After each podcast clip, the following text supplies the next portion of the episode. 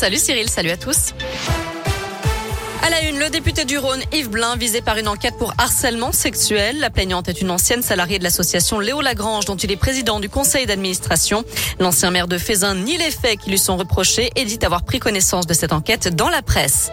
Face à l'échec de la COP26, le changement viendra des villes, dit aujourd'hui Grégory Doucet, le maire de Lyon.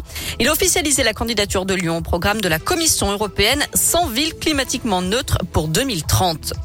Un nouveau coup de gueule des agents pénitentiaires de la prison de Lyon-Corba en cause des dizaines de colis envoyés par-dessus les murs de l'enceinte, de la drogue, de l'alcool, de la nourriture à destination des détenus.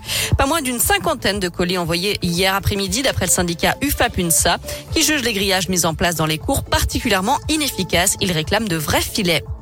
C'est officiel, le Parlement a adopté définitivement la loi pour mieux protéger les animaux. Il est désormais interdit de vendre des animaux de compagnie sur Internet. Interdiction aussi des animaux sauvages dans les cirques et les dauphins ou autres cétacés dans les parcs aquatiques. On ne peut plus vendre ou donner des chiens ou des chats aux animaleries. Elles pourront seulement présenter des animaux abandonnés et recueillis par des associations.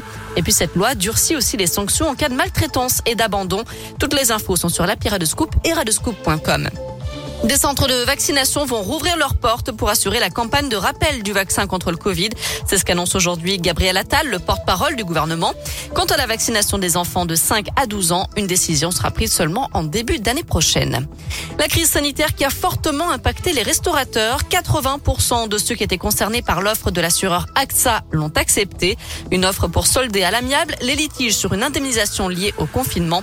AXA avait mis sur la table une enveloppe de 300 millions d'euros pour 15 000 restaurateurs et leur avait donné jusqu'au 15 novembre pour accepter ou non cette proposition d'indemnisation. Allez, un mot de sport avec du rugby et la composition du 15 de France qui a été dévoilée ce midi. Les Lyonnais Bamba, Cretin et Taoufi Fénois débuteront la rencontre sur le banc samedi soir face aux All Blacks. Fabien Galtier compte toujours sur la charnière toulousaine formée par Antoine Dupont et Romain Ntamak. France-Nouvelle-Zélande, c'est à suivre à partir de 21h samedi soir au Stade de France. Quatre Lyonnaises appelées en équipe de France de foot cette fois-ci.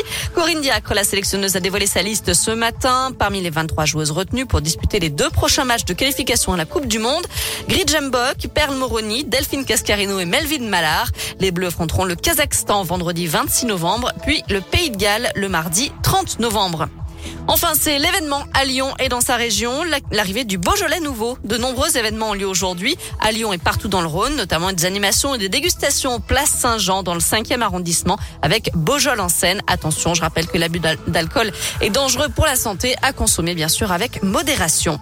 Voilà pour l'essentiel de l'actu. On jette un œil à la météo. Vous le voyez, le soleil derrière moi, Cyril, ça fait du bien. Ouais, hein. et ouais, cet après-midi, ce sont de belles éclaircies au programme. Les températures grimpent jusqu'à 10 voire 11 degrés pour les maximales.